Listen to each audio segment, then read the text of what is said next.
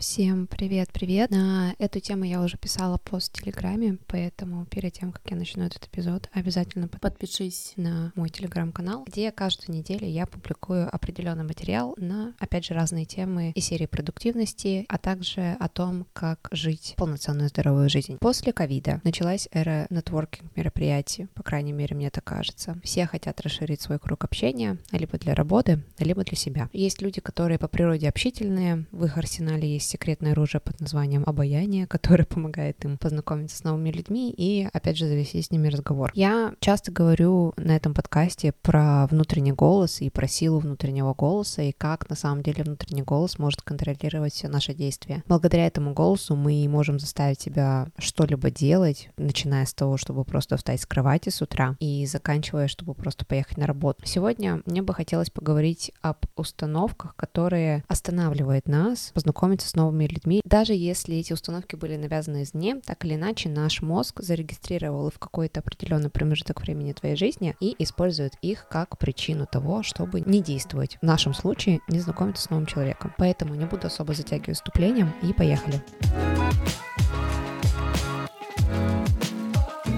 Итак, какие же установки мешают нам расширить наш круг общения? Хит-парад открывает первая установка, он старше или младше меня. Возраст не показатель того, насколько человек умный, опытный или харизматичный. И с ровесниками бывает скучно, и с людьми младше-старше очень интересно в общении. В моем опыте скажу, что с ровесниками мне всегда было тяжело общаться, поэтому я общалась в основном с людьми, которые были старше меня или младше меня, в связи с тем, что, ну, как бы такие жизненные обстоятельства у меня происходили, что я знакомилась именно с такими людьми.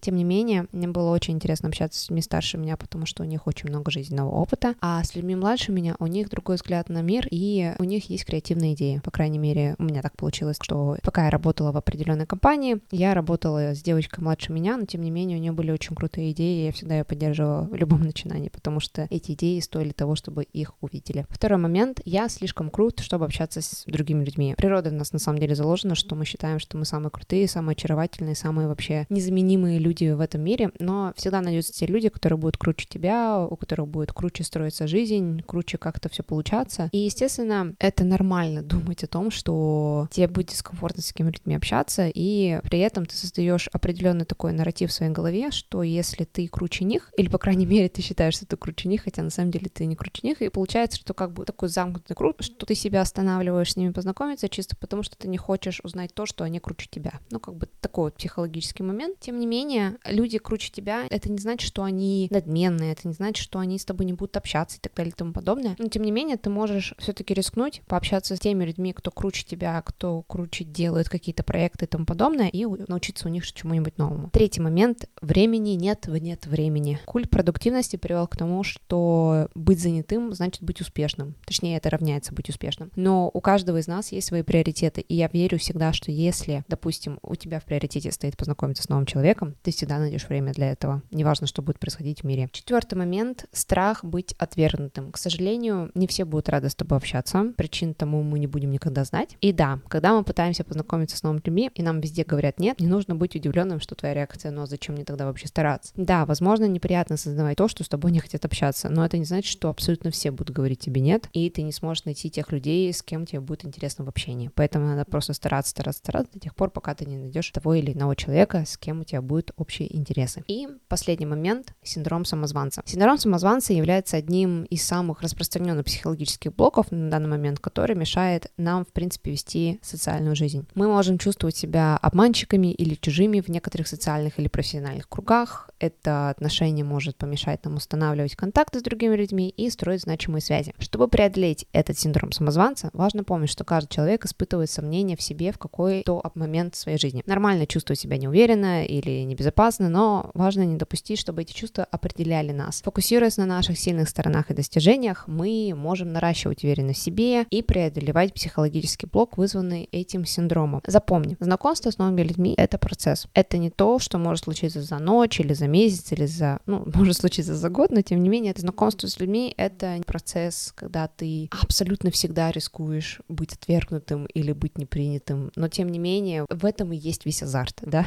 Порой мы можем встретить новых людей в тех местах, где мы мало всего или меньше всего ожидаем. Главное не вешать нос и работать над установками, про которые мы сегодня с тобой поговорили. Надеюсь, что эпизод тебе понравился. Не забывай делиться этим подкастом с своими друзьями и близкими, а также не забывай подписываться на телеграм-канал, где каждую неделю я публикую новый материал. С тобой была Катя, и до скорой встречи. Пока-пока.